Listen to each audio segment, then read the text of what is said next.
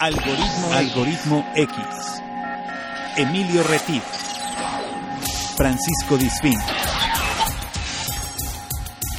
Esto es Algoritmo X. Comenzamos. ¿Qué tal? Soy Emilio Retif, esto es Algoritmo X. Me da mucho gusto que nos sigan y eh, escuchen nuestros contenidos. Saludo a mi compañero Paco Disfín. ¿Cómo estás, Paco? ¿Qué, Emilio? ¿Cómo estás? Pues aquí con la sana distancia seguimos haciendo nuestros contenidos para el algoritmo X y qué bueno que están con nosotros, que llegaron a este eh, nuevo episodio de la programación de algoritmo X en este nuevo día de la contingencia eh, ambiental, no es ambiental, ¿verdad? No, es este de salud nada más. Sanitaria. Sanitaria. Este sanitaria. Y qué bueno que, este, que, que, lleguen hasta nuestros contenidos, como ya decía Emilio, que esta es una parte de los contenidos que, que tenemos, que son los digitales, en las eh, plataformas digitales, este es el podcast, pero también tenemos un contenido digital, digo un contenido, pues sí es digital, ¿verdad? Finalmente lo hacemos grabado. El programa que tenemos al aire en Radio Más, por si algún día lo quieren escuchar, ahora estaremos a partir del mes de julio del 2020 en los días viernes, ¿verdad? Así es. Mientras tanto, no sabemos, no sabemos cuándo estén escuchando esta versión de podcast, pero nos pueden escuchar los lunes, antes de que sea el 10 de julio. Estamos los lunes a las 9 de la noche por la señal de radiomás.mx. Desde cualquier parte del mundo también nos pueden escuchar. Hacia las 9, de, 9, 9, 10 de, 9.10 de la noche, a hora del centro de México. Y también nos pueden oír en SoundCloud ahí también hay programas anteriores de la versión de Sí, radio. también ahí pueden buscar Algoritmo X en el buscador y salen todos los programas de Algoritmo X.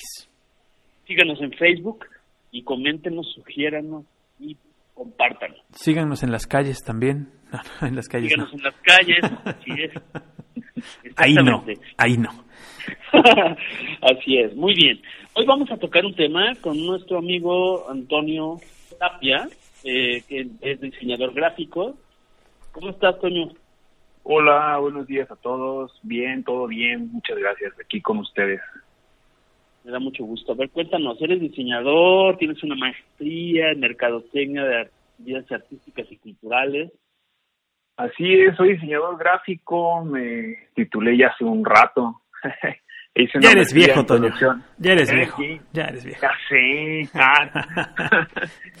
hice una, hace poco hice una maestría en producción artística y marketing cultural, que realmente también abrió una puerta infinita, ¿no? Conocer personas y nuevos conceptos, ¿no? Aparte, he estado haciendo como, bueno, el, el estudiar la carrera, la maestría fue porque ya hacía como gestión, pero no sabía que se llamaba como ser gestor cultural, ¿no? Siempre he estado como organizando exposiciones, siempre he estado organizando eventos, siempre me he llevado con un buen de gente del medio artístico, ¿no? y fue cuando conocí la maestría, y pues ahora sí ya, ya soy maestro, ya soy gestor cultural, como dicen, ¿no? Muy bien, perfecto, entonces ya puedes organizar bodas, primeras comuniones, eh, conciertos masivos, este, exposiciones eh, fotográficas y demás, ¿no? Exacto ya podemos armar todo lo que gusten sin problema, ya tenemos ahí todas las bases y todas las... Ahora, ahora que acabe esto, podemos organizarla. Ahorita vamos a dejarlo en pausa. Ándale. Muy bien. Está bien. Bueno, y justamente de lo que estás hablando, eh, de lo que estás este, gestionando ahora por tu cuenta, eh, estás hablando de algo relacionado con la caligrafía. Y antes de que nos, nos comentes, quisiera nada más compartir con nuestros amigos a mí siempre me gusta ir como a los orígenes de qué significan las cosas para ir ordenando los cajones mentales. Y bueno, me di la tarea de buscar, porque no crean que soy este don biblioteco, no, no nada más cerca que eso, nada más lejano que eso. En la caligrafía es el arte de escribir, ya sea con lápiz, con pluma o con cualquier dispositivo, este, pero que sea con la mano, no, no con los, no con una parte del teclado o la pantalla que ahora todos lo usamos en, en pantalla táctil y demás. Entonces la caligrafía viene del griego, cuya raíz es kalos o cal, que, que viene de la palabra hermosura, y grafein, que significa escritura o grabado, más el sufijo ia, que es una cualidad. Entonces, esto, si unimos un poco toda la sopa, la sopa de letras, quiere decir desarrollar la cualidad de escribir o grabar una idea, un concepto, de forma estética y hacerlo de una manera armónica o artística para potenciar un mensaje. ¿No es así, mi querido Toño? Así es. De hecho, hay un, bueno, hay un artista bueno, en Mediaville, eh, Claudio Mediaville, que realmente lo, lo dijo, ¿no? Es el arte de escribir bello, ¿no? Ok. Y, y siempre cuando les decimos, ¿por qué el arte de escribir bello? Pues porque hay muchos estilos. Eh, de lo, la más común, pues debe ser la que todos hicimos, la Palmer, ¿no? Desde niños o la cursiva americana, que era como muy, muy, muy común. Entonces, estos estilos están perfectamente diseñados, perfectamente escritos, con un espaciado, con un, con, con todo perfecto, ¿no? No te puedes salir de eso, ¿no? Entonces, es lo que hace como más estricto, más, más bonito la caligrafía que nuestra escritura normal, ¿no? que de molde. Entonces, si, si no lo haces con la mano directamente, ¿no es caligrafía? O sea, si, lo, si usas un lápiz digital sobre una pantalla de un iPad, por ejemplo, ya no es caligrafía. Ah, no, sí y no. O sea, sí, porque pues nos tenemos que actualizar, ¿no? Sí, claro. O sea, no pasa nada, ¿no? Si, le, si fuera el lettering, ahí sí, cambiaría mucho. ahí cambia mucho el lettering de la caligrafía. No puedes hacer caligrafía con un con el, con el iPad, ¿no? Porque el lettering es como dibujar letras dibujarlas a mano, ¿no? O sea, realmente ir letra por letra, ¿no? Entonces ya cuando ocupas un plumón o algo, ya no las estás dibujando, ¿no? Pero en la caligrafía sí, entonces haces todo con cualquier con cualquier utensilio, ¿no? Puede ser así hasta con una cuchara, ¿no? Si quieres, ¿no? Hay hasta que la caligrafía es experimental, que ocupan jeringas, ocupan brochas de las mujeres, así, cosas, ¿no? Bueno, brochas para maquillaje, ¿no? Sí, claro. Entonces, sí.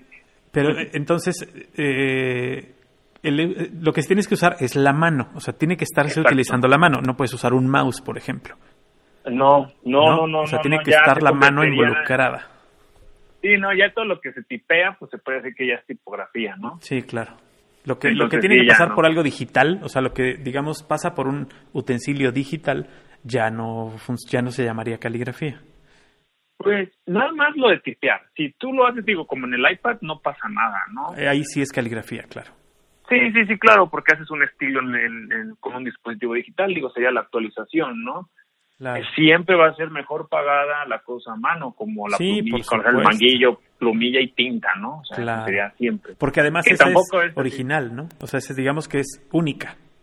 Exacto, sí. Esa es la diferencia. Como lo, cuando rotulaban, ¿no? O sea, todavía lo ahorita el rótulo ya no está tan, tan bien pagado, ¿no? Antes, ¿tú recuerdas que todos los taxis y todo eso se rotulaban a mano? sí, ahorita los rotuladores lo hacían a mano. Sí, ahorita ya son viniles, ¿no? Nada más los hacen. Pero antes los rotuladores, estos que estaban en las calles y que hacían la rotulación de las... Ahí está temblando muy fuerte. Sí. Está temblando muy fuerte. a ver, pausa. Muy fuerte, sí. Está temblando muy fuerte. Niños. Niños. yo no lo sentí. Ya se cortó la llamada con Emilio, espérame tantito. Está temblando. Baja, por favor. Sí.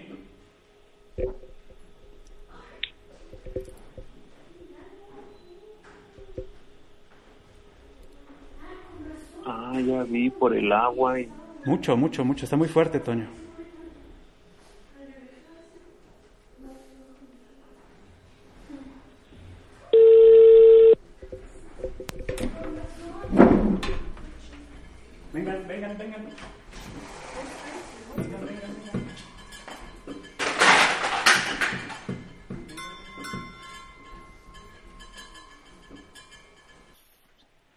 Bueno, pues ya regresamos, estamos aquí después de una buena zarandeada, pero bueno, vamos a continuar hablando, estamos hablando de que el tema de los taxis, ¿no, Paco? De la Así es. de los taxis. Cuando fuimos abruptamente interrumpidos por, este, por este, este pequeño sismo del día 23 de junio.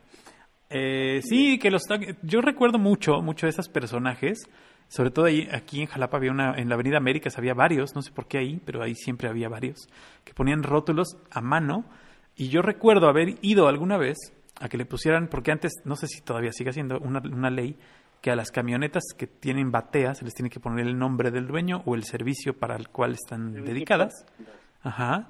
Y, ah, y, fuimos a que se lo pusieran ahí con un pincel y el señor salió así de su, de su casita este, con una brocha, bueno, un pincel y un botecito de pintura roja y así, de la mano, así, ni siquiera puso una línea o puso un este una regla o nada, o sea, lo tenía tan bien medido que lo hizo rapidísimo. Yo creo que se tardó dos minutos en hacer el nombre completo con la razón social y ya. O sea, y ya le había puesto sombra, ya le había puesto, o sea, muy muy bien hecha la caligrafía. Todo ¿Eso era caligrafía, este, mi querido Toño? Pues, pues sí, no. Eh, también se puede decir que los rotulistas se basaban en unos en unos manuales que tenían antes, que también el más famoso era uno que se llamaba Speedball. Tenía un manual con todas las letras que no se imaginan y ellos se lo aprendían.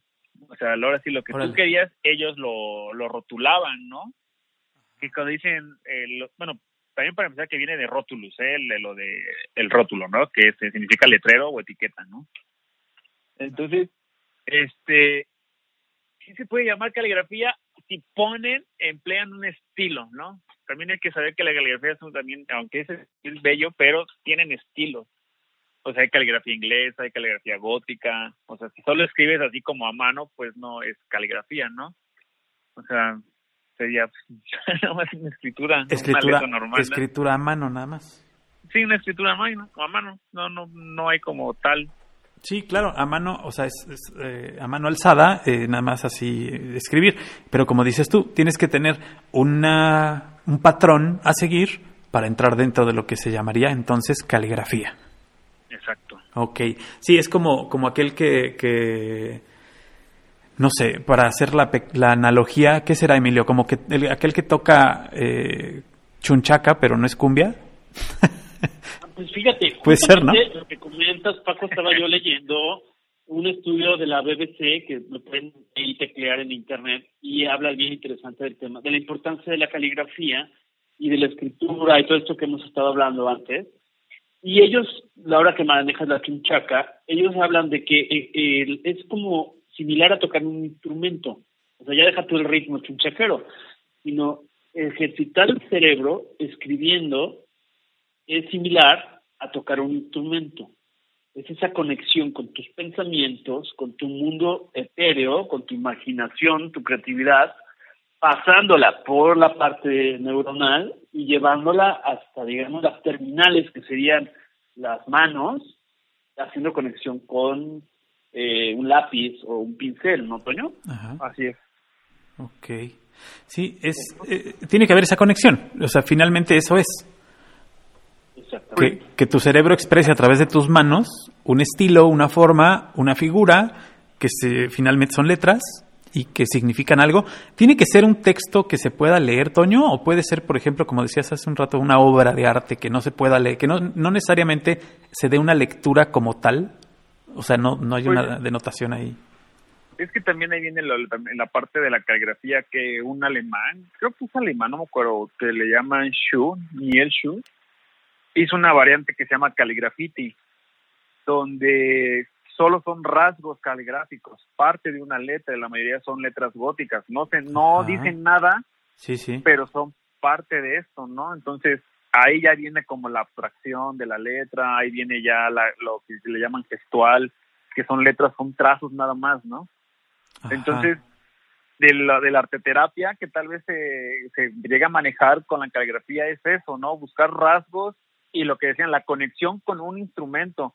Yo estoy muy familiarizado con los pinceles, pero no de punta plana. Yo no hago casi nada en, en como en góticas, ¿no? Yo me casé como con un plumón, ¿no? Por así decirlo. Okay. Con, entonces, sí hay que tener esa conexión con ciertos, con ciertos este, utensilios, ciertas pinceles, y de ahí comienzas tú a crear, ¿no?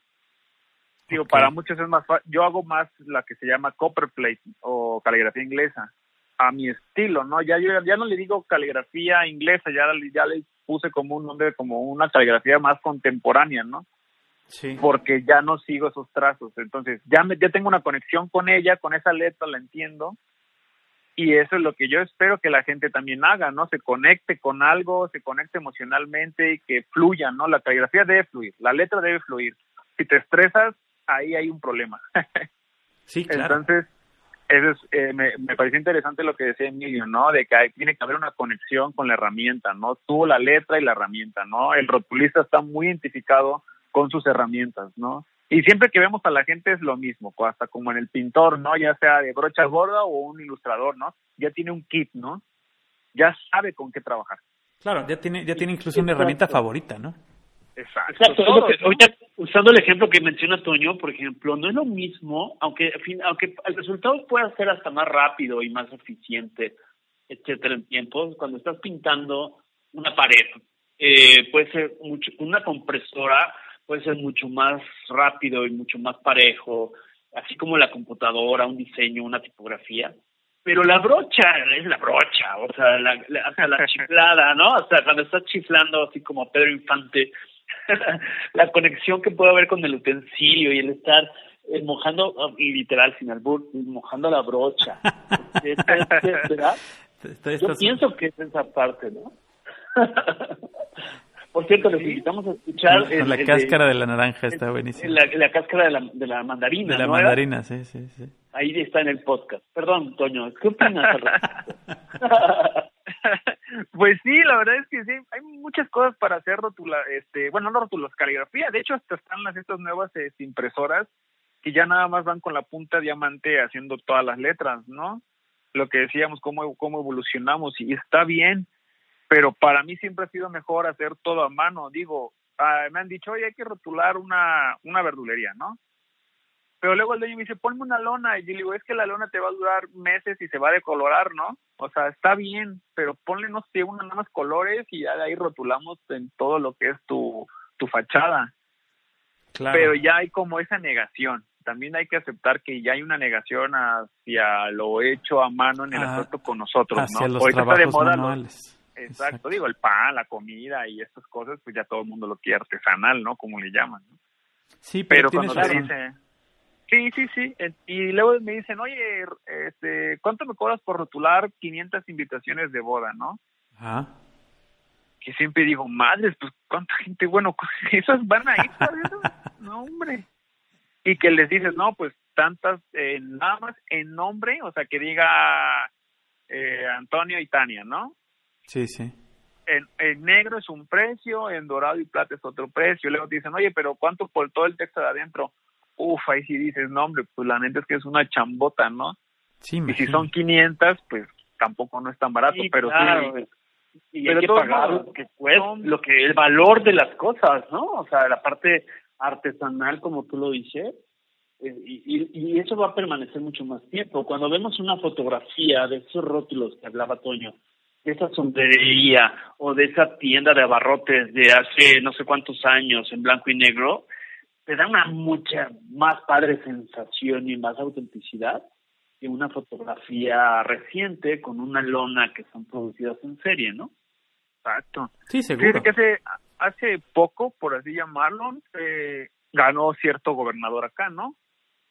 Y unos, a unos amigos que son ilustradores eh, les hicieron, bueno, los contrataron para hacer una invitación para una super cena, ¿no? Pero mi amigo así de, oye, necesito que me rotules, ¿no? Pero necesito que rotules ya. Y yo así de, no, pues para empezar primero, pues la verdad es que sí es como por el precio, ¿no? Pero pues ya ver todo el trabajo, ver todo el equipo, la verdad es que no lo hice tan barato, pero no, o sea, no dormí, ¿no? O sea, fue como de 4 de la tarde a 8 de la mañana. Imagínate cuántas personas invitó este, este, político, ¿no? Que la señora que nos estaba como coordinando, que era la, pues yo creo que de ese de ese político, era una persona muy pesada, ¿no? También esa es la parte de trabajar en equipo, ¿no? Decir, oye, ¿sabes qué? Salte, ¿no? O no eres como muy agradable. También es lo que le hace mucho le comentaba a Emilio de que lo más importante para mí es la unión, el trabajo, las alianzas, el saber con quién trabajas bien, ¿no? Entonces también así dices, ay no, pero ese trabajo de caligráfico que se hizo, la verdad es que estuvo súper padre, ¿no? Y, bien pagado. Siempre que los que vamos empezando, bueno, ya llevo casi siete, ocho años en esto. Ya no rotulo, ya, ya pasé esa época de rotulación, ¿no? Siempre es para aprender, para, para soltar la mano, para que te equivoques y así. Entonces esa es la parte también de la caligrafía con la rotulación.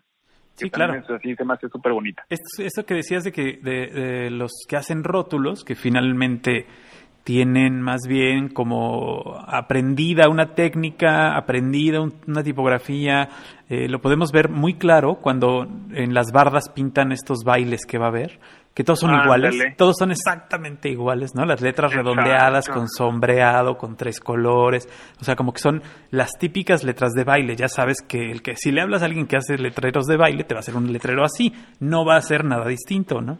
Ya es nada más como su estilo, que no, no es que estemos este, demeritando ese trabajo, es muy, muy difícil, no es fácil hacerlo tampoco. Eh, hay que tener pues una concepción espacial, hay que tener profundidad, hay que tener este, visión de campo, hay que tener muchas cosas que a lo mejor ellos no lo tienen tal vez con esos nombres, ¿no? Pero lo tienen tan bien hecho y tan bien estudiado que les sale a la primera. Fíjate que, eh, eh, de, pues como sea en este mundo de las letras, pues hace como, como tres años vinieron unos peruanos aquí a mi estudio y ellos también decían, no manches, qué padre que nos conectemos. En Perú tienen los letreros chillantes o los carteles chicha, que son casi como el de nosotros de las letras de rótulos de los sonideros. o sea, ellos también hacen casi lo mismo a su estilo, ¿no? Ellos le llaman como digo letras chillantes o, o chicha, ¿no? Órale. Y dices, órale, qué padre que en Perú y México, o sea, México por los rotulismos y sonideros y ellos porque también son rótulos para camiones, para discos, para cumbieros, ¿no? O sea, todos y estamos bien conectados, o sea, súper conectados en muchas cosas, ¿no? Entonces también se me hace bien, bien interesante. Oye, Toño, y ahorita que te escuchaba y escuchaba a Paco, por ejemplo, algo que fue, ustedes están más jóvenes, pero por ejemplo, el, el, el imagotipo de México 68 es, es muy tradicional, fue marcó marcó una un parteaguas en el diseño.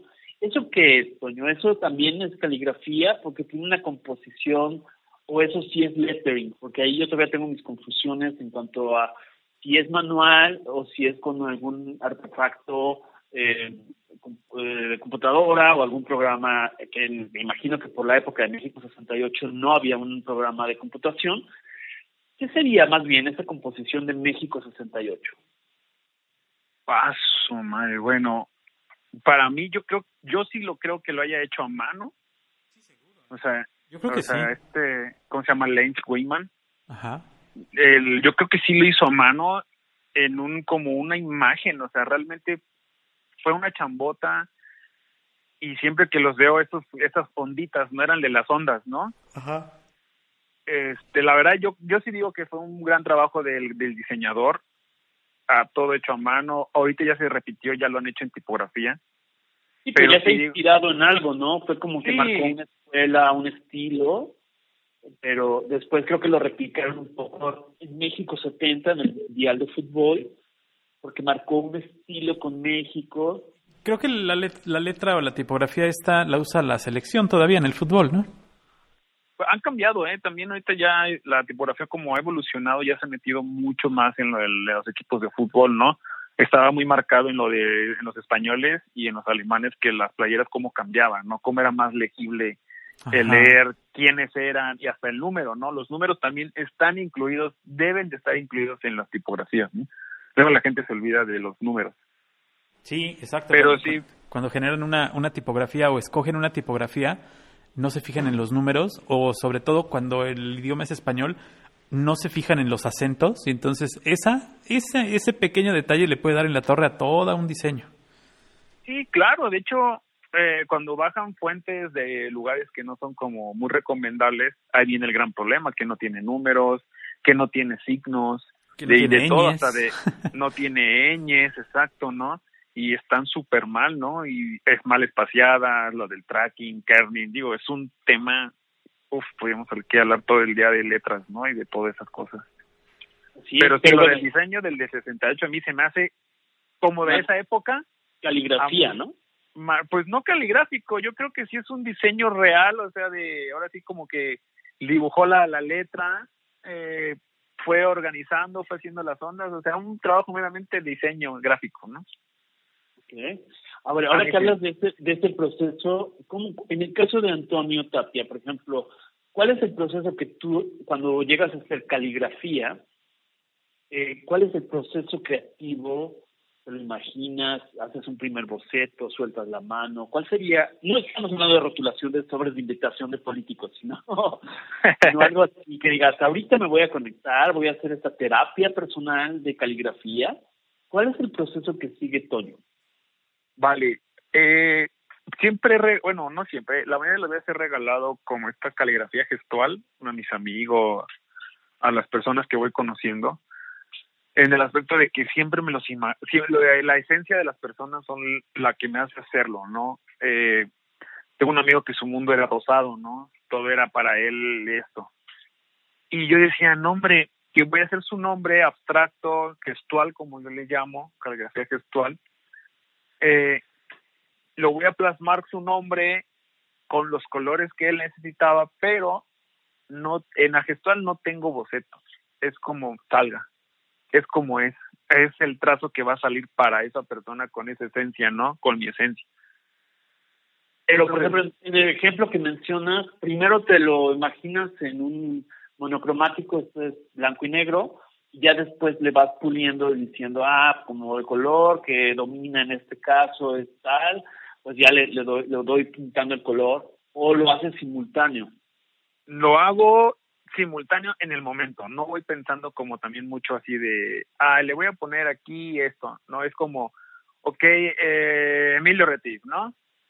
¿qué voy a hacer de Emilio Retif? Para mí te lo, te lo pondré así, le voy a hacer le un fondo azul, letras blancas, le voy a echar unos chispazos y ahí, lo, ahí, me lo, ahí me lo llevo, ¿no? Y tal vez en el momento digo, ay, ya sé, le voy a hacer un rayón aquí dorado, porque es medio así alzadón y sobres, ¿no? medio mamonzón, medio, medio, medio fifí. Entonces, y así sale, ¿no? No hago tanto boceto. Ya cuando hacemos un logo caligráfico, que una empresa lo necesite, un pyme o alguien, realmente sí bocetamos, ¿no? Realmente sí dices, oye, te voy a entregar las, como todo, las tres propuestas con tres estilos de letra diferente de lo que tú necesitas. Y ya, pues como todo, si tienen brief, pues qué mejor, ¿no? La mayoría de la gente no tiene brief, pero no pasa nada. También luego escucho amigos diseñadores que dicen, no, yo sin brief no trabajo uf, pues bueno, ciérrate una puerta y ya, ¿no? No pasa nada, ¿no? Ok, para los que no están familiarizados y nos están escuchando, el brief que menciona Toño es todos los antecedentes que hay sobre la marca, sobre la persona, sobre el negocio, es decir, cuándo fue fundado, vende sombreros, vende, eh, no sé, todo ese brief es como mi resumen ejecutivo para que yo pueda conocer la esencia de alguien, de algo, para poderla plasmar, ¿no? ¿Es así, Toño? Así es, exacto. Y la verdad es que los pymes no lo tienen, ¿no? O sea, es una realidad que si abren una, unas tortas aquí en la esquina no lo tienen, ¿no? Tal vez tienen una visión muy fuerte y el dinero para decir, oye, así me veo en tantos, en tantos años, ¿no? Entonces, realmente también uno se tiene que decir, va, me lo aviento, ya te escuché. Tal vez hay, clientes que luego te dicen, oye, necesito unas letras como cholas, ¿no? Acá de barrio, porque mi marca es una marca de, pues, de street, ¿no? Streetboard, ¿no? Arte callejero.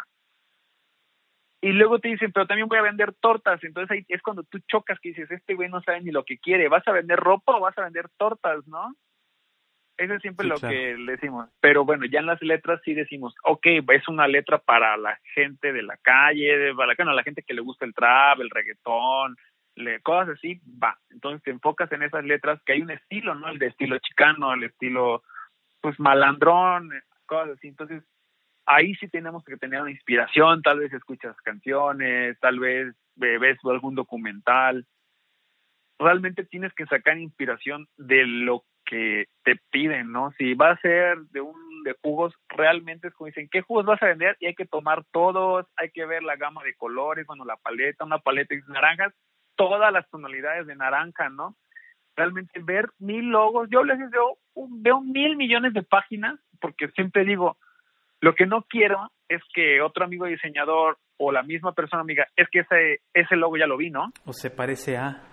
Que parece a, puf, es lo peor, ¿no? Entonces yo siempre digo, no, voy a ver todo y como son letras especiales, pues no se va a parecer casi nada, ¿no? Claro. Pero luego digo, ah, pues en vez de ponerle jugos fin y poner no sé, jugos naranja diseño, en vez de poner una naranja, pues va a ser todo en letras y a lo mucho tal vez le puedo poner una naranjita muy chiquita, ¿no? O nada más la, las hojitas verdes de la naranja, ¿no? O sea, mis logos son así, por eso me voy como identificando, ¿no? Sí, claro, y, necesitas toda la información, porque también eh, esos que te dicen, pues es que no sé pero pues vanos más o menos, pues creo que sí son jugos, no sé, a lo mejor son zumos, no, a lo mejor son este, ¿no? O sea, esos que no tienen, como tú dices, ni idea de lo que quieren, pues son los más difíciles, ¿no? Uy, sí, son, y aparte son los que escogen lo, lo peor. A veces haces el cuarto, cuarta propuesta, la más fea de hueva. Y esa es la que quieren. Y esa es la que escogen, Totalmente. O, te quieren revolver todo en una licuadora, ¿no? Ponle ese de este con este con este y es como si trajeras los zapatos de un color y los zapatos de otro diseño. O sea, yo creo que es lo peor que te pueden hacer, ¿no, Toño? Es como dicen, quiero, quiero un Ferrari, quiero un Ferrari con llantas de ocho, ¿no? Sí. O sea, tengo, quiero, aspiro a esto, pero solo me alcanza para esto, ¿no? Entonces dices, güey, no, hay mucha diferencia, ¿no? O sea, no puedes pedirme tanto porque tú necesitas esto, ¿no? Mejor bájate, o sea, como decir, como siempre dicen lo de la humildad, ¿no? Hay que empezar de abajo, tranquilos, no pasa nada. Y digo, hay diseñadores a diseñadores, ¿no? Hay letristas, calígrafos a, calígrafos, ¿no? Hay personas que digo, madre santa, eso lo hiciste, changos, ¿no? Yo no lo haría, ¿no? Y pero también cobran cifras también muy fuertes, ¿no? Entonces yo no, yo yo estoy como en un intermedio de ellos. A mí me gusta más colaborar, siempre he dicho, ¿no? O sea, no soy tan ambicioso. O sea, me gusta llevar con proyectos fuertes, pero también no me pongo con mis moños, ¿no? De, ah, no, si no me pagan los 85 mil pesos, pues búscate otro, ¿no? O sea, pues no, o sea, o sea, exacto, ¿no? Se luego, yo sí prefiero tener como ¿cómo se llama? Como más este currículum. No, y, además estás más cercano al cliente también. No, y, también los quedamos porque viene desde parte de ser diseñador, letrista y ahora gestor, es que también pues he, incursionado en lo de las conferencias, los talleres, ¿no? Y ya platicando con otros amigos que me dicen, oye, ¿cuánto cobras por taller? No, pues que tanto, ¿no? Pero oye, va a ser en Guatemala el escuela. Digo, la verdad es que no tenían tanto varo ellos me pagaban el boleto de avión y allá nada más les cobré una cosa de nada, porque luego dices, güey, prefiero ir a un lugar bien y tratar bien a la gente chido y, y ya, ¿no? claro, y, quedas tú bien, tú quedas bien, tu, tu producto queda bien, tu conferencia o tu plática queda bien, y pues ya aunque a lo mejor la ganancia económica no sea tanta, pero ganas en experiencia, ganas en conocimiento, en, en, en relacionarte, ¿no? En muchas otras cosas. Sí, sí, sí, sí, exacto, ¿no? O sea, fui a Oaxaca y la verdad es que estuvo súper increíble, ¿no? O sea, y, uf, así, y aparte a mí, yo, a mí me impresiona Oaxaca, yo creo que han ido a Oaxaca, y que realmente sí. Veracruz tiene mucha cultura y mucho artista, pero la verdad es que a veces Oaxaca también tiene mucha, tiene mucha cultura y mucho artista, ¿no? Sí me sorprendí. Pues estuve en la Guelaguetza como invitado, hice un mural, eh, y realmente cuando yo vi los otros murales, yo dije, Madre Santa con estos, ¿no? ¿Qué tanto de, es que por el detalle, o sea, la cosa del detalle y la rapidez en la que iban, ¿no? O sea, fueron cuatro días cansadísimos y ellos súper tranquilos, ¿no? O sea, aparte era como de 4 por 15, entonces imagínense, ¿no? Entonces, digo, esa parte gráfica también está padre. Lo mío era caligráfico, lo hice Oaxaca, Guelaguetza con, con, con, con ilustraciones oaxaqueñas, ¿no? Okay. Pero me costó muchísimo, o sea, me costó muchísimo hacerlo y, yo decía, no, hombre, los oaxacos están perros, ¿no? En su gráfica de grabado, todo lo de ellos era en grabado, como estilo grabado, ¿no? El dinor, como esa cosa, ¿no? Entonces, pero sí, sí, sí, es la puerta que nosotros nos abrimos el hacer la caligrafía, ¿no? O sea, que dice la gente acostumbrada de todo el tiempo ver a los ilustradores, los monitos, todo eso, de repente llega alguien caligráfico y pum, sí rompes, ¿no? Sí estás rompiendo de, órale, ¿no? O sea, sí me lo imagino en una pared, ¿no? Entonces, el día de mañana que, que podamos hacerlo de la arteterapia, que espero que se pueda hacer lo más pronto posible, o sea, si pudiera ya el próximo mes, lo harían, ¿no? O si nada, más que levante, nada más que levante la cortina de la pandemia, ¿no? Pero ya lo tienes, digamos, en el imaginario y justamente esta charla es para que la gente que, que se interese y pueda verla, aunque no se dedique al diseño, ¿no, Toño? Yo pienso que el trabajar la caligrafía permite hacer esa conexión de la que hacemos mención, él permite esa, esa trasladar ciertas ideas, conceptos, mensajes hacia llevarlo a una composición caligráfica y meter toda la sensibilidad, que es lo que tú piensas hacer a través de los talleres y la y la arte terapia, ¿estoy entendiendo bien? Eh, de hecho sí, estas eh, no es para, yo no lo quiero enfocar a artistas, ¿no? O sea, lo, se va enfocado realmente a, las personas que hemos padecido como ansiedades en el aspecto de qué haces, ¿no? En estos, en, estos ataques, en estos episodios, ¿no? De que realmente uno puede controlarse, uno puede hacer estos ejercicios caligráficos, porque como saben, en la caligrafía hay muchas ligaduras también, ¿no? uno aprende a ligar las letras. Y hay letras que son muy difíciles de ligar y hay un estrés, ¿no? Entonces, eh, practicas mucho la paciencia, mucho la destreza, y si son en formatos grandes, que es más o menos lo que yo me voy a enfocar en hacer la arteterapia en formato grande, ¿no? Claro, además la destreza, la destreza es menor también. Me gustaría platicarles como a, profundidad, pero a veces digo, no sé si será bueno, pero no. No, no, no, pero, pero está bien porque la verdad es que lo interesante aquí es que la gente se entere que existe una forma de vincular este sentimiento que dices tú, una, eh, una presión, este, una depresión, etcétera, eh, esto que tú puedes vincular a expresión artística, a una expresión caligráfica en este, en este caso. Exacto, ya que porque hay clases de terapia de música, de pintura, ¿no? de danza, ¿no? De, todo esto, ¿no? Pero sí van especializados con ya con estos maestros terapéuticos. Entonces, eh, yo sí, ah, bueno, estamos en la parte de que no importa que no sean artistas o también pueden ser artistas, digo, no estamos cerrados, ¿no? No, sí, claro. Sí es bien, sí es bien importante saber el perfil a lo que ellos quieren decir, oye, yo sí tengo un problema de este, o no, yo no, yo quiero concentrarme más o experimentar o ampliar, ¿no? Y también lo hablábamos, lo hablábamos ayer, Toño, eh, que no necesariamente, porque a veces la palabra terapia eh, suena como, oye, pues estoy, estoy mal o estoy con un problema. No necesariamente tener ansiedad o angustia o miedo. no, no, no. Puede ser el, el, el, hecho de decir, oye, es mi terapia ocupacional eh, para gente de tercera edad, para un niño que a veces eh, tal vez solo está conectado al celular o a la tableta que hablábamos al inicio de esta charla y, está aislado por una pantalla, un, una pantalla un, eh, o un mouse o una cuestión de teclado y va a ser la conexión más directa. Entonces la terapia no la veamos como algo para, para cuando hay un problema, sino al contrario, no. una, autoexploración, es como ese dedicarme un ratito a mi conexión emocional, ¿no? Exacto, Emilio. De hecho, cuando damos los talleres, cuando doy talleres, siempre les comento de la primera palabra que se les venga a la mente es la que van a hacer en caligrafía para que yo sepa qué saben tanto de caligrafía o de lettering, ¿no? Y es bien interesante porque de del, todos los talleres que llevo, eh, la mayoría de, de las palabras que ponen son iguales. La gente pensamos igual, ¿no? En el aspecto de que mucha gente pone felicidad, ¿no? Así, y lo ves y pues no es una persona feliz, ¿no? Entonces es cuando casi, casi le quieres preguntar, ¿estás bien, no? Pero pues uno qué, ¿no? Sí, claro. Y como a veces son dos días, a veces me ha tocado de cuatro sábados, y realmente notas que la persona en real es muy introvertida, ¿no? Que tal vez sí esté feliz, pero está muy adentro, ¿no? Otra palabra que ocupa el acomodo, perdón, ahorita estaba acomodado, estaba, perdón que te interrumpa, Toño, pero estaba imaginando, imagínate que escribe la palabra felicidad pero pone la F atrás, este, y la L viene hacia adentro, y la proporción de las letras no es la correcta. Entonces ya ahí eh, puedes empezar a ver ciertas cosas, ¿no? De hecho, sí, sí, sí, de hecho, uh, como lo de la grafología, ¿no? Que te das cuenta a través de su escritura cómo puede ser la persona, ¿no?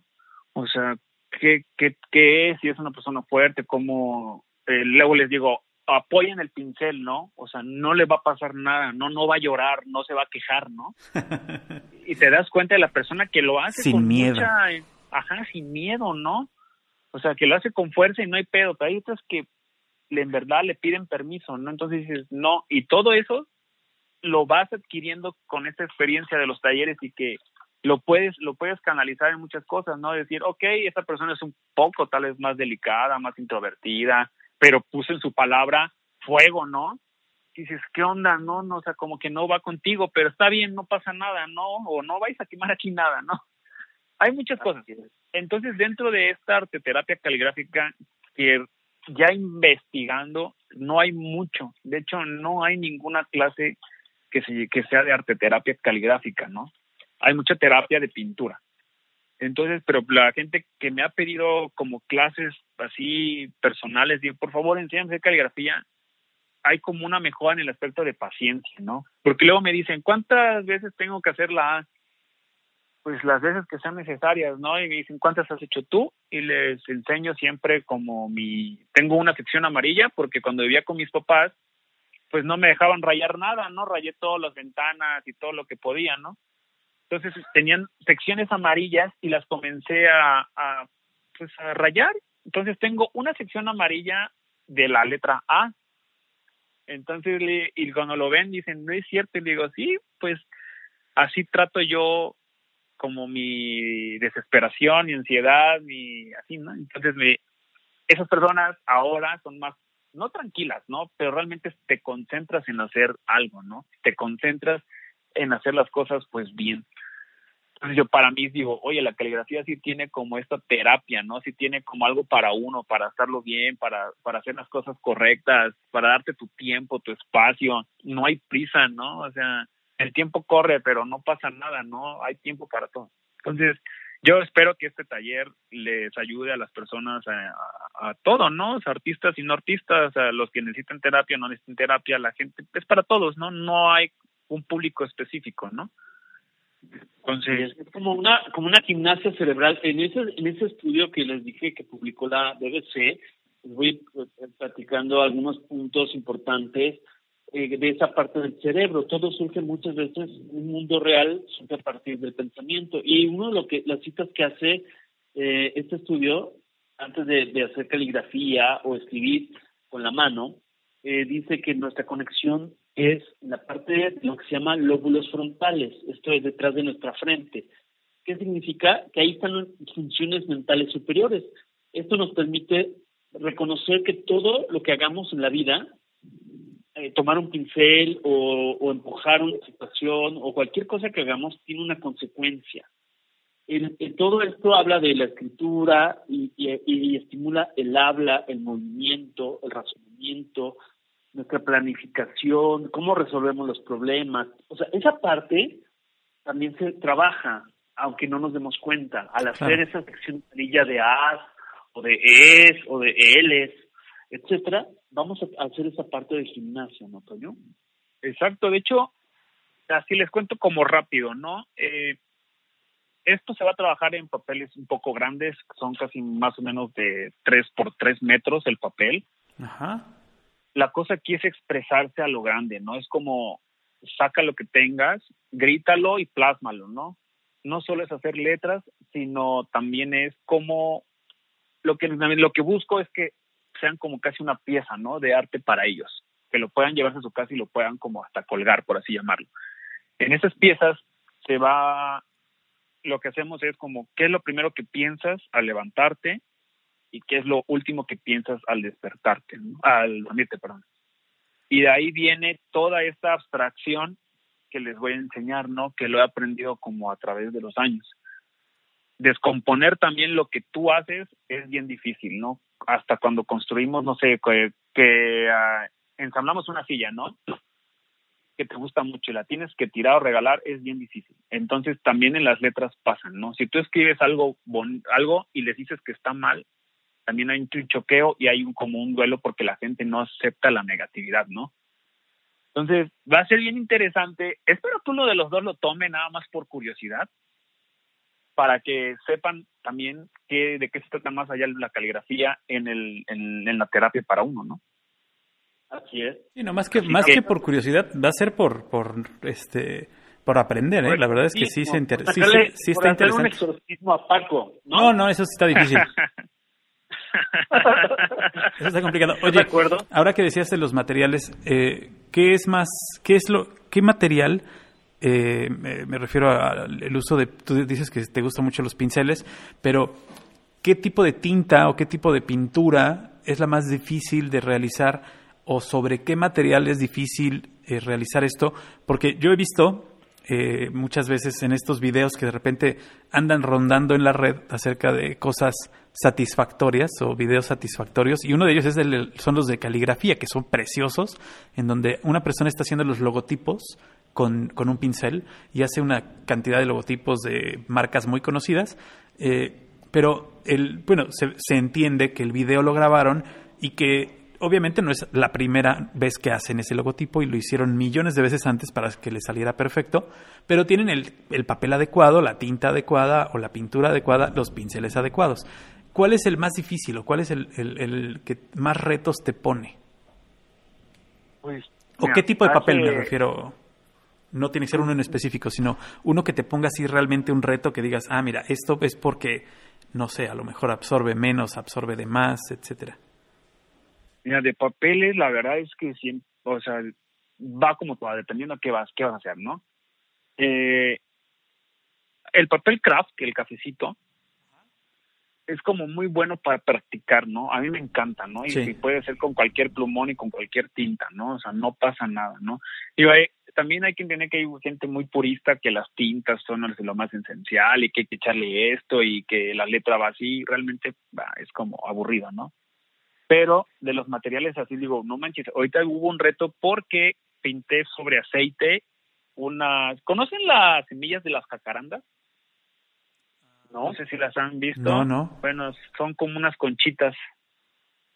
Entonces, y esas conchitas eh, para diciembre, la, eh, bueno, aquí en Jalapa no se ocupa mucho, pero en otros estados las venden, las pintan de dorado, de azules, de colores y las venden, ¿no? Entonces, hace poco eh, pues esas, esas siempre es como para crear, ¿no? Entonces las pinté de dorado, de con Sprite, y pues yo creí que iba a ser fácil ponerle cualquier tinta encima.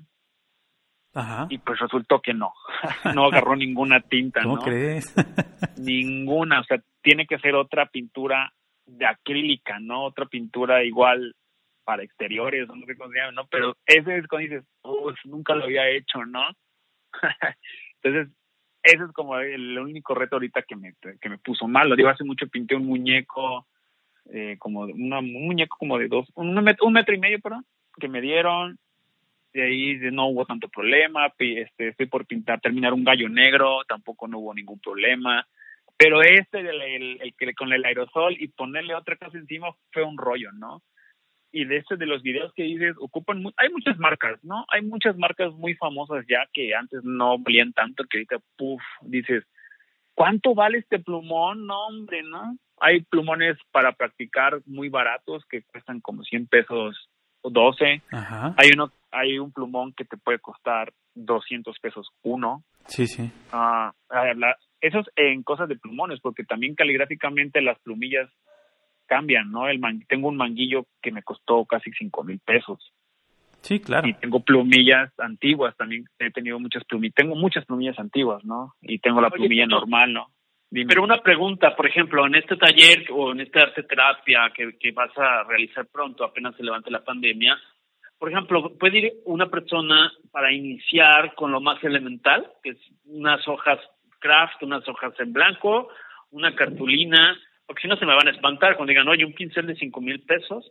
Pues no, no, no, no, no, no. O sea, no, imagínate, no, Se puede arrancar como todo, ¿no? Ya le vas tomando el gusto y ya le vas, vas No, soltando hecho, y dices, El taller es con materiales muy básicos, ¿no? Es, es todo con lápiz, pinceles normales, o sea, pinceles de los que tengan en casa, incluso... De papelería, ah, vaya.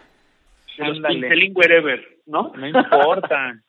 Eh, la verdad es que yo soy de las personas que, que a mí me gusta ir a los lugares y que me tengan ya atendido, ¿no? Entonces, mis talleres son así. Todos los que he dado, siempre incluyo todos los materiales. Ah, bueno, ok. Y igual y coffee break, ¿no? Siempre. O sea, a mí es, me molesta siempre. Cuando voy a un taller y de repente, ¿hay algo de tomar? No, no trajiste. Ah, no, mami, no hay.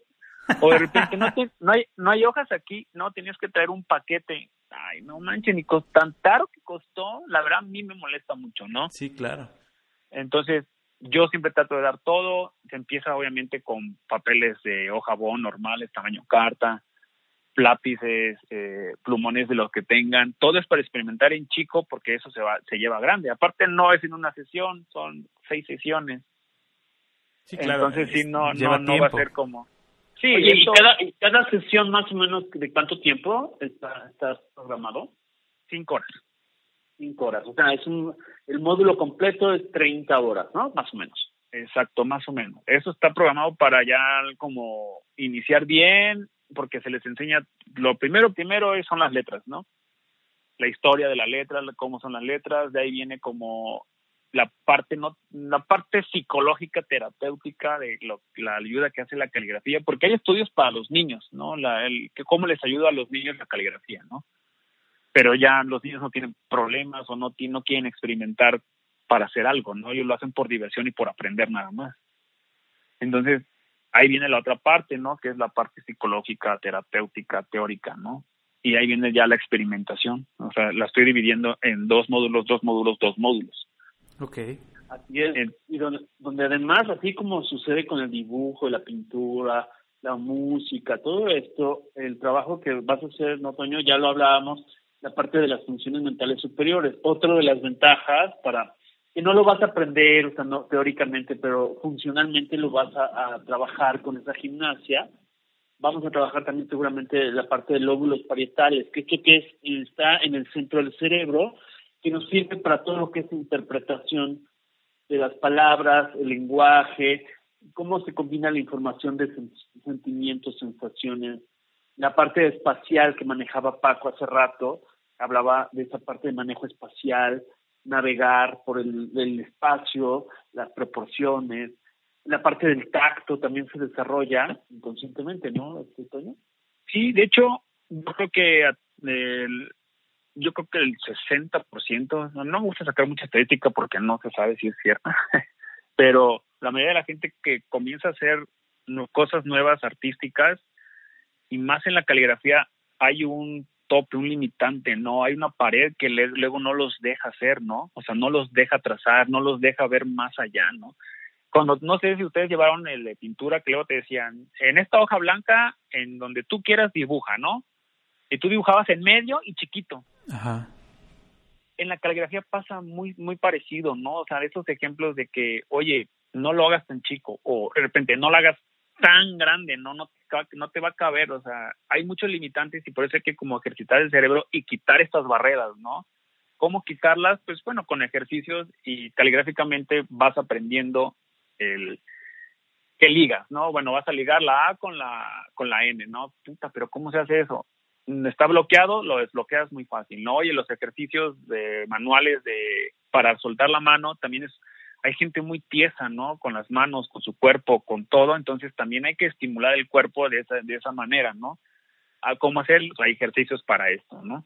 Entonces, hay que quitar muchos frenos de mano, ¿no? Porque o, tal vez una maestra nos obligaba a escribir con tinta azul o tal vez nos obligaban a llevar la hoja tamaño oficio y entonces nos van condicionando desde el modelo educativo, pasando por la tía, siguiendo por mi compañero de conducción, nos va condicionando y entonces lo que tú trabajas es romper esa parte de, amarres, ¿no? Existenciales y, dejas fluir toda tu creatividad. Exacto, de hecho es fluir, ¿no? Lo que les comenté a Paco y a ti, Emilio, de que el principio es, la letra es fluir, ¿no? Y entonces el arte es dejarse llevar, fluir, de y con los trazos de letras, con, con los rasgos, un rasgo caligráfico, la verdad es que es increíble los resultados, te sientes súper bien, eh, con la gente que lo he hecho, porque ya he hecho esta prueba, ya le hice una prueba piloto, entonces luego me, se sorprenden como en decir, no manches, la verdad es que sí estaba yo como bien bloqueado, ¿no? O sea, sí es otra parte de, de ti, ¿no? No del mundo, ¿no? Pero a final de cuentas no voy a, no voy a, de, la gente que es mala no va a cambiar, ¿no? Por, por ayer, ¿no? Paco, por ejemplo, te digo que Paco, Paco ni con exorcismo, cabrón. La, la, invención del agua tibia, mi Toño, ¿no? O sea, tampoco se trata de eso. No, jamás, ¿no? O sea, realmente es la gente que quiera, que necesite, que pueda, adelante, ¿no? que le interese y, que quiera abrir horizontes y que ver, tener nuevas perspectivas. La verdad es que es aprender, aprender siempre es bueno aprender no puede ser malo. Exacto, exacto. Aunque tengas doctorados en ciencias ocultas o tengas un puesto político de alto, de alto, de alto este, pedorraje, pues también te puedes dar la oportunidad de, de, de sentarte a escribir en tus hojas papel craft y tu pincelín wherever claro. y todo esto, porque otra de las cosas que he leído me interesó mucho, yo creo que me voy a inscribir contigo, la parte de los lóbulos temporales. ¿Esto dónde está? Está a los lados del cerebro, detrás de la sien. Aquí que nos ayuda a procesar la parte de la la cuestión auditiva, o sea, qué estoy yo platicando y qué yo estoy escuchando de la vida o qué estoy platicando conmigo mismo sobre el trazo que estoy haciendo caligráfico. También me activa la parte celular y, me ayuda, me gustó mucho esa parte de procesar la información en corto, en mediano y en largo plazo, porque a veces no sé si estás de acuerdo, Toño. Por ejemplo, estamos acostumbrados a que todo lo queremos hacer ya, en fa o en el mouse y, tal vez ese desarrollo lo vas a hacer en esas seis horas de esa primera sesión para poner tu A, B, C, tu caligrafía A, E, I, O, U y te vas a tardar porque vas a hacer esa conexión profunda. Exacto. Sí, sí, sí. De, les quería también como, de, ahorita lo que comentabas, quería de decirles de cuando uno experimenta la parte nueva del, en cerebro, por los estudios que dicen, ¿no? Cómo vamos abriendo todos estos lados y que a mí se me parece bien interesante de Leo, porque ya hice esta prueba, ¿no? Ojalá hubiera lo hubieran tomado como como mi prueba piloto, ¿no? De que mm, que no sé cómo explicarlo, de, de sin decir nombres, ¿va? Porque luego me van a matar. No, claro, claro. Bueno, una amiga que realmente es la persona. La prima de una amiga. La prima, de, la prima de una amiga con esta rabia interior, interior hacia los hombres. Que yo decía, wow, qué pedo contigo, ¿no? que relájate. Atorados verdaderamente, ¿no? Y como decía, ella solo tenía como esta parte del cerebro como ausente, no sé cómo llamar, con la gente dices, güey, tienes caca en el cerebro, no, no piensas otra cosa y dices pura tontería, ¿no? Después de tanto, realmente es que sí se le abrió otro panorama a, a su mundo, a la, a, la percepción de la vida, ¿no? Digo, digo, no soy terapeuta, pero la calidad realmente es que sí les enseña mucho, ¿no? Entonces, para mí es bien bien bien importante no solo aquí con su programa de algoritmo darlo darlo a conocer sino todo Jalapa Veracruz que es lo que preguntamos al principio de que necesito ser el gestor cultural caligráfico no necesito Oye, pero no te limites no te limites porque mira nos escuchan por ahí de varios países este y yo creo que nos pueden invitar, bueno, ya me estoy sumando, ¿no? Pero yo digo a Toño, lo pueden invitar a cualquier parte de habla hispana, cualquier parte de, hasta de Estados Unidos donde haya gente que hable español o Europa, ¿por qué no? O sea, este taller yo siento que tiene un horizonte ah, amplio, mi querido Toño. Ah, sí. No, nomás para que te des un quemón, mi Toño. Mira, este programa lo escuchan en México, en Estados Unidos, en Irlanda, en España, en Brasil, Venezuela, Dinamarca, Perú, Argentina, Ecuador, Chile, Canadá, Holanda, Colombia, Bolivia, Alemania, Nicaragua, los Emiratos, Árabes Unidos, Italia, Austria, Francia, Puerto Rico y Costa Rica. Esos son los que tenemos detectados gracias a las plataformas digitales. Así es que andiamo, andiamo, arrivederci, arrivederci, querido. Sí, o sea, vamos a llevar tu curso a, otros, a otro nivel, vamos a llevarlo a donde quieras. vamos a, vamos a ponerlo donde sea. ¿Te late? Qué bueno que soy políglota, ¿no? Exacto, sí, claro. Y si no, de todo, pero oye, esa es una buena pregunta, ¿eh? Por ejemplo, si te dicen, ven a dar un curso a Dinamarca, digo, a lo mejor no, no, tenemos el idioma, pero la caligrafía sí. Son las mismas ah. letras. Sí, pues no, podría, pasa nada. No, podría, podríamos, podrías no tener ningún problema, ¿no? Pues es que ahora sí, la persona que me contrate, por así decirlo, sabe que, me puede es inglés, le puedo decir pues lo básico, ¿no? Bien, normal, tal vez un 50%, ¿no? Pero si hay como otro, o sea, de idioma o algo... Uh, Buscamos un traductor. exacto, ¿no? Porque Mi querido Toño, recuerda que el español es, es la segunda o tercera lengua más hablada en el mundo. Entonces, ah, este, y hay, hay grandes comunidades hispanas en todo el mundo, ¿no? Eh, también digo, es que vino hace poco un italiano y realmente digo, no hubo como traductor.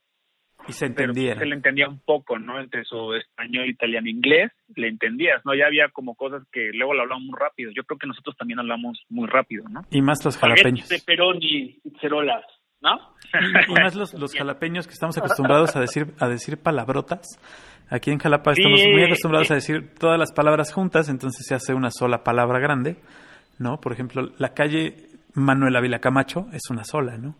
Es una sola palabra, ¿no? Así hablan los jalapeños, entonces para los extranjeros es difícil.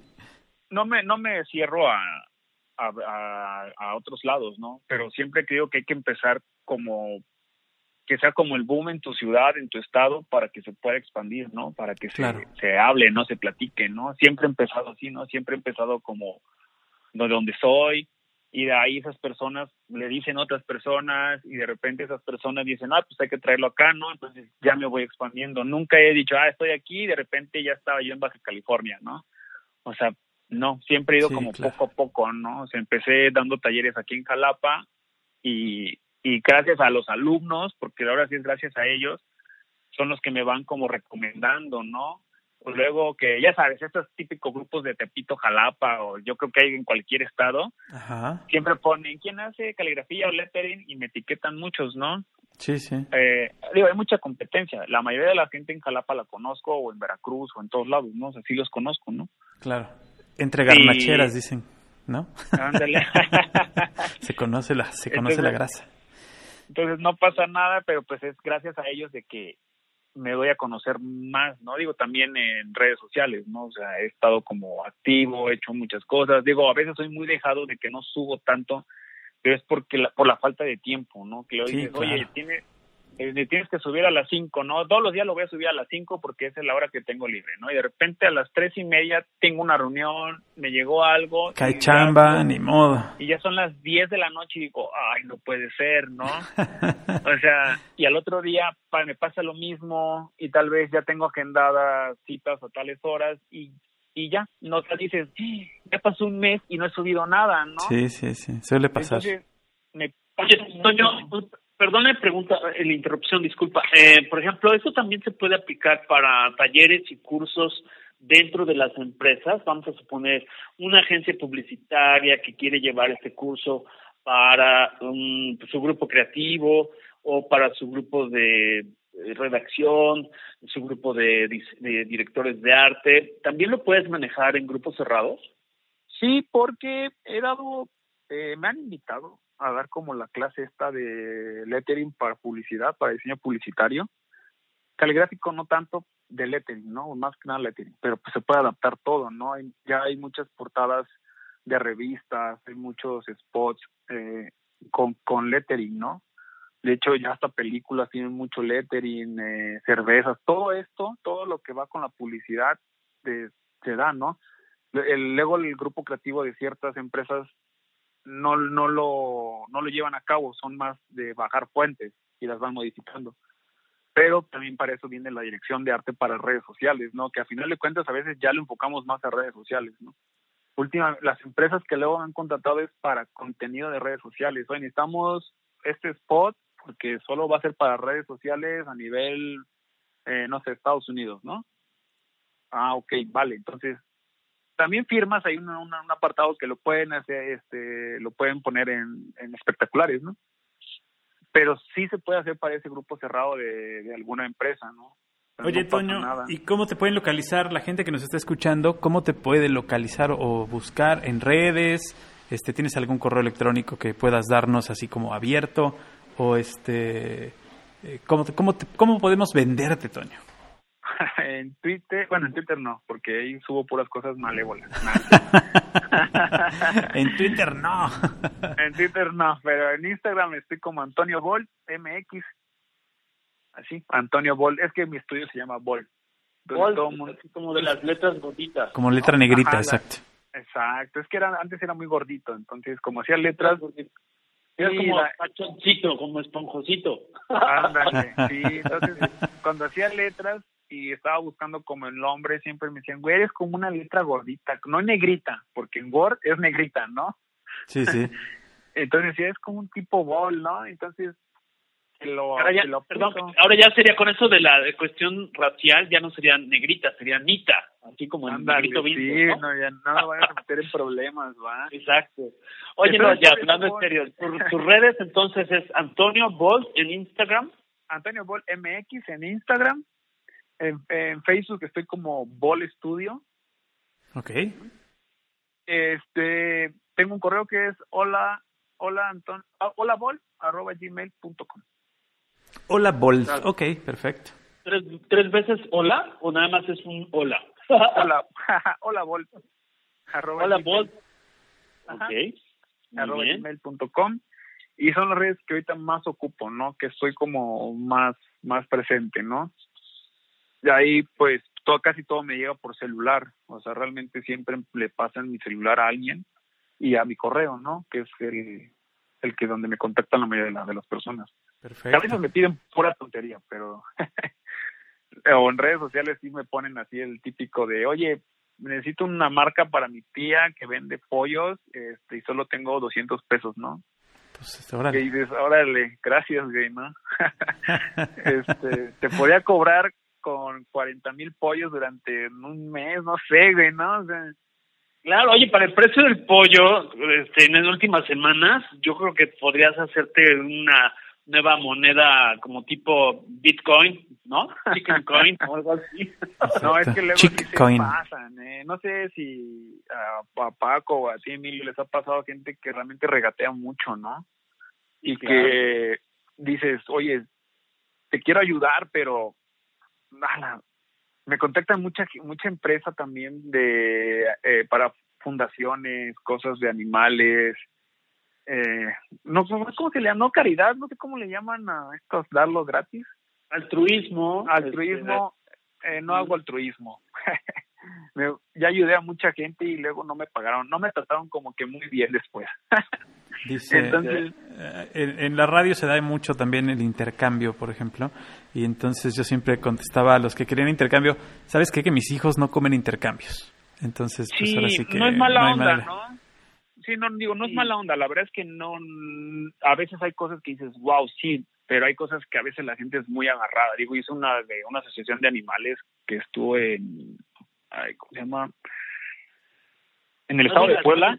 Bueno, en el estado de Puebla, y realmente fue una agarrada para mí de, oigan, no que no tenían dinero o en el aspecto de, no creo que esto se los haya dado el gobierno y ya después como más excavando, pues sí tenían dinero, ¿no? Solo que, que se escudaron en el rescate de animales, ¿no? Y no sé, trabajé también para la iglesia y muchas cosas que dices, no pasa nada, me quiero ir al cielo, ¿no? y yo no lo que fue bueno, es, si ¿no? quieres un intercambio, te, te, intercambio por mis tías de Guanajuato que están muy bien paradas allá. ¡Hala! ¡Qué horror! ¿No? sí, entonces sí, no, como digo, no, no, no, no vivo de, del altruismo, no, no puedo, ¿no? Tengo que pagar cuentas, ¿no? Tengo que, pues, que vivir de lo que aprendí, ¿no? Entonces... Ya invertiste en tu educación, pues ahora hay que usarla, ¿no? Que también cuando me dicen eso, digo, digo, no lo invertí, yo lo invertí a mis papás, ¿va? Pero... No, bueno, pero invertí, pues es, ¿no? no lo invirtieron para que tú te andes ahí este, prostituyendo bueno, por amor. Sí, sí le invertiste tus horas nalga para poder aprender Claro. la caligrafía, ¿no? Y de hecho yo, cuando, bueno, si ven mi letra, está horrible, ¿no? Mi letra normal, o sea, básica de rápido, es horrible, ¿no? O sea, fea. Como yo creo que todos los hombres deberíamos decir, es feo, ¿no? Y de ahí yo me fui a México, tomé muchísimos cursos, realmente tomé muchos cursos y me di de topes y gasté un dineral en ir y regresar a los talleres, ya saben, ¿no? Todo lo que, lo que conlleva eso, ¿no? Y que si digo, madre, ya haciendo como cuentas dices, no manches, no puedo, co- ya estimas, ¿no? Luego la gente sí me pregunta, "¿Cu- ¿cómo sabes cuánto cobrar, no? Pues como todo, desglosas, ¿no? Todo lo que invertiste, todo lo que es a largo, a largo plazo, sabes que es a largo plazo, ¿no? Eh, no sé, digo, si es, si es algo que la gente nos deberían enseñar a todos en las profesiones cuánto cobrar dependiendo cuánto hemos gastado, ¿no? Cuánto hemos invertido, ¿no? Eso es bien Ah, importante. bueno, ahí esa es una pregunta justamente. Si alguien, por ejemplo, va a tomar esta, este taller, esta terapia con caligrafía, sirve también, además de trabajar la parte de su conexión, sirve como un propedéutico, como un primer este, proyecto, como un primer ladrillo, para decir, oye, esto me está latiendo pa- para desarrollar este, este arte, para tener un ingreso extra, o no, no, este, no es por ahí el camino. Eh, sí y no, o sea, no es por ahí el camino porque al final de cuentas es como para ayudarnos, para autoexplorar, para conocernos, ¿no? Pero si en esta práctica encuentra como puede ser, puede decir que su don o algo, realmente es que está bien, ¿no? O sea, dices, no manches, de ese taller salió un artista, ¿no?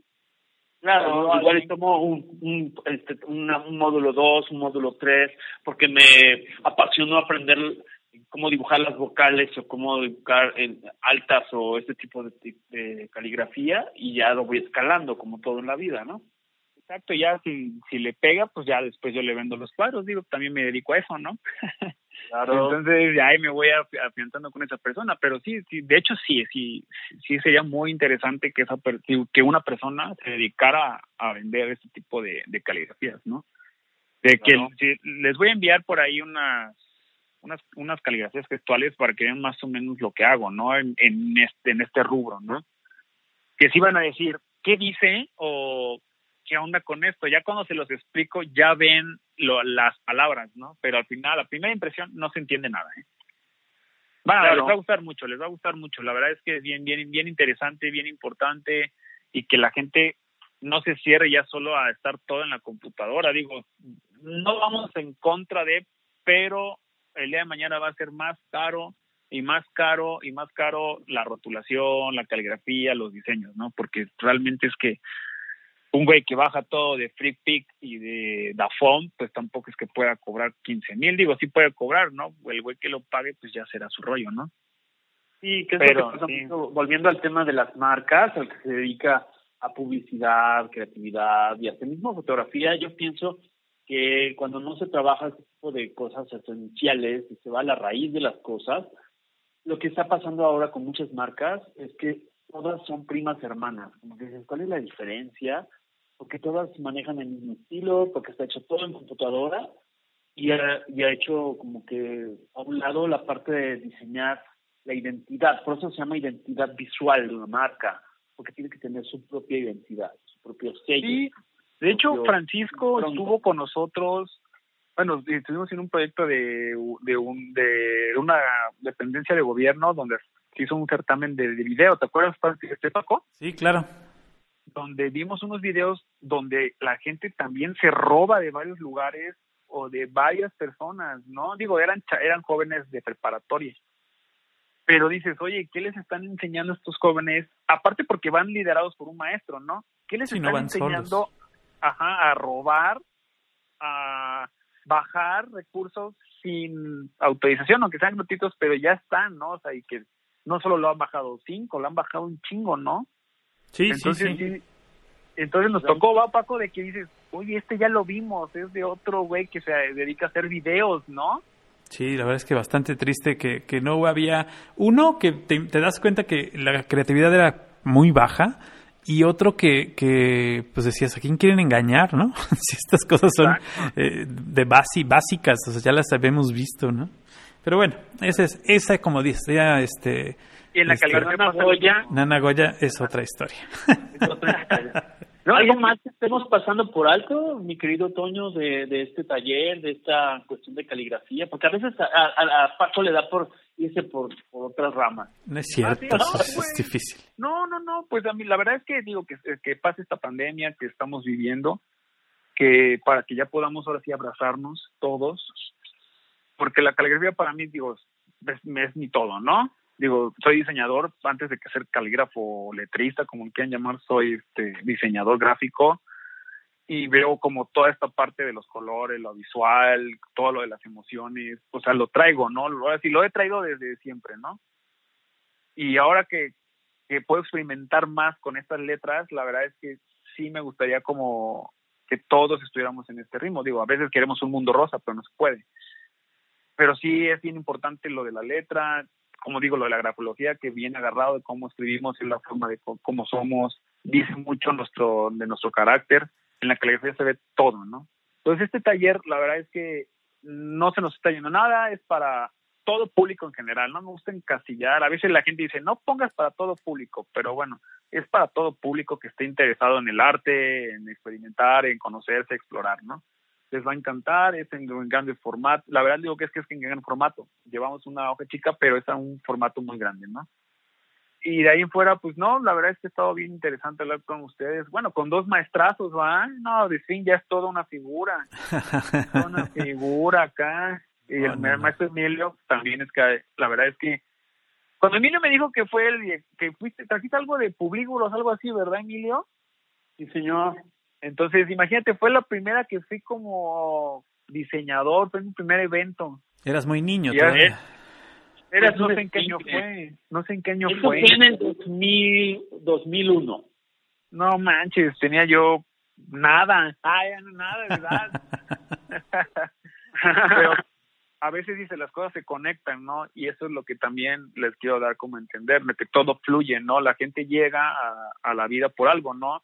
La caligrafía, el arte fluye y llega por algo a nuestras vidas. No, nada, nada es gratis, todo llega por algo. Exacto. Entonces, la gente que vaya a tomar este taller es por algo, tal vez por escucharlo, tal vez porque alguien se lo recomendó después de aquí. Y ahí, bueno, aparte que tengo que sacar ya el diseño, ¿no? Para que la gente vaya sabiendo de qué se trata, ¿no?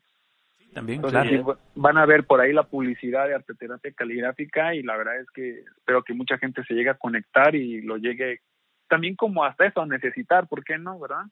Que digan, claro. necesito, necesito tomar ese taller, necesito sanarme, qué sé yo, ¿no? Aparte, yo creo que también que ahora que hagas esto presencial, eh, ahora que está en esta pandemia que ya llevamos muchos meses, que todo el mundo trabaja a distancia por las famosas aplicaciones, el Zoom, todo esto, las videollamadas, que está padre, pero el trabajar también en grupo, en corto, echarte ese café que tú mencionas, que ofreces a la gente que participa, el que puedas platicar con el otro y por qué ve la A de esa forma y la O de aquella forma, también nutre, ¿no? Yo pienso que lo que ha pasado con la sociedad en tiempos recientes y de, pues, no sé, desde los 80 para acá, eh, lo que ha sucedido es que todo se ha ido separando dejamos de escribir este, en cursiva, eso fue desintegrando la unión entre las letras, nos fueron este, escribiendo en molde, o sea, todos escribimos igual, uh, y ahora nos vamos escribiendo todos en teclado, todos escriben en Arial, y yo pienso que hay que retomar esta parte, ¿no? O sea, antes se bailaba junto y ahora todo el mundo baila por su lado, yo siento que para volver a las bases tenemos que partir de el lenguaje, lo que pensamos, lo que expresamos, ¿no, Toño? Pues sí, de hecho sí, sí, sí. Eh, lo de las plataformas, la verdad es que no lo podía dar yo eh, digital, ¿no? Porque es muy presencial, no es teórico, es práctico. sí, está complicado, ¿no? Eh, aunque puedan hacer las letras, practicarlas en su casa, pero sí necesitamos esta parte grupal o esta parte de persona a persona, ¿no? O sea, presencial. Sí, para mí sí es bien importante que sea más presencial, ¿no? O sea, no sé, lo veo más humano, lo veo mejor, ¿no? Digo, lo podría dar, pero no, aparte el formato en grande, se, me haría muy difícil explicarlo, ¿no? Tendría que hacer como un video yo y de ahí pasar. Sí, sí, sí. Como de, como de Art Attack. Como de Art Attack así desde arriba. Ándale, ¿no? Y el que le entendió bien y el que no, pues también, ¿no? O sea, sí, está digo, complicado. no voy. Y entonces, aparte, soy como, siempre me he caracterizado como por mi humor, por, el carisma que siempre he tenido, ¿no? Es soy, como dicen, soy, soy más humanista. Es más de estar cerca, claro, siempre. Sí, sí, sí, entonces yo creo que se la van a pasar bien, va a estar Porque aparte les bailas, ¿no, Toño? No, es que soy toda una, una especie de monerías, ¿eh? Entonces... sí te eh, yo creo. creo que eh, va a estar bien padre. Digo, la prueba piloto fueron solo cinco personas. Y todos, bueno, los cinco, yo sí, entre, solo dos eran amigos y tres eran desconocidos, ¿no? Eran amigos de amigos, ¿no? Y los cinco fue como bien, ¿no? O sea, como el de, estuvo bien, ¿no? Estuvo chido, me gustó mucho, aprendí, conocí y que el, no sé si lo lleven a la práctica. A final de cuentas, saliendo de los talleres, la verdad es que no sé quién lo lleve a la práctica, ¿no? Las mujeres son las más aplicadas siempre pero no sé quién no lo lleve, ¿no? O sea, digo, no sé, he tenido más de 600 alumnos, no sé, y siempre son más mujeres, son las que siempre me siguen enviando como trabajos o que me piden una asesoría, entonces siempre son como las que más aplicadas, pero no se dedican nadie a eso, ¿no? Siempre cuando tomo los talleres me dicen, ¿puedo vivir de esto? Sí, ¿no? También es, yo creo que ese sería otro tema, ¿se puede vivir del arte? Sí, o sea, sí. Eso ya me sonó eslogan, eso ya me sonó eslogan. Sí, sí, pero sí se puede vivir del arte y de la caligrafía. Sí se puede vivir de la caligrafía. Muy bien, perfecto. Pues no sé, ¿algo más que quieran agregar, Paco, Toño?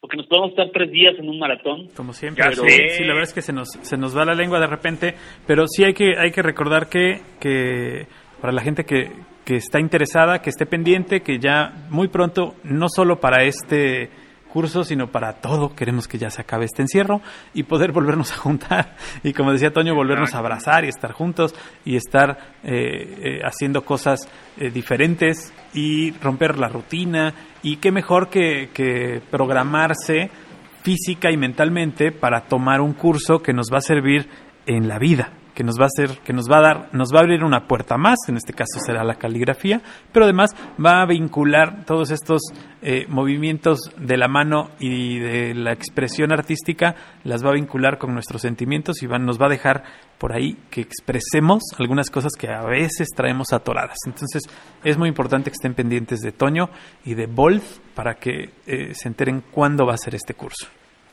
Así es. Y en las redes sociales en Instagram principalmente. ¿Nos repites? Por favor. Uh, de Instagram es Antonio Bol MX. Eh, en Facebook estoy como Bol Studio. Siempre sale la letra B casi en todos, ahí me identifican luego, luego, ¿no? Lo que le dicen, soy soy el que tiene los lentes, soy el que, no, el mío es la B, ¿no? Me caracteriza la, la B, en azul o en blanco. Ok. Entonces, eh, y es a holabol, eh, arroba gmail.com para cualquier contacto. Perfectísimo. Pues te agradecemos muchísimo, Toño, que hayas aceptado platicar con nosotros y espero que más adelante a lo mejor podamos hacer el recuento de los daños, de cómo nos fue con el curso, ¿no? Eh, platiquemos todos de, de qué aprendimos y qué desaprendimos, que también es muy importante. Bueno, pues ¿Eh? me parece súper bien. Sí, sí, sí, con gusto. ¿eh? Te agradecemos muchísimo. ¿Eh? y pues, hablando de letras, Paco, te están buscando aquí afuera los de Coppel. Que ya debes dos letras. que, la motocicleta Islo que sacaste hace 32 años ya casi la acabas de pagar. ya, hasta, ya hasta se desvieló, cabrón. Ya, ya, ya, ya casi la acabas de pagar. Sale, pues, pues muchas gracias a ustedes. Gracias, Toño. Eh, no, me no nos cuelgues. Este, vamos a, a, este, a terminar el programa. Emilio, muchas gracias. Gracias por escucharnos, gracias Toño, gracias Paco. Nos escuchamos en la próxima de Algoritmo. Búsquenle también ahí en Radio Más, que también estamos al aire. Algoritmo, Algoritmo X. Emilio Retif. Francisco Disfín. Esto fue Algoritmo X.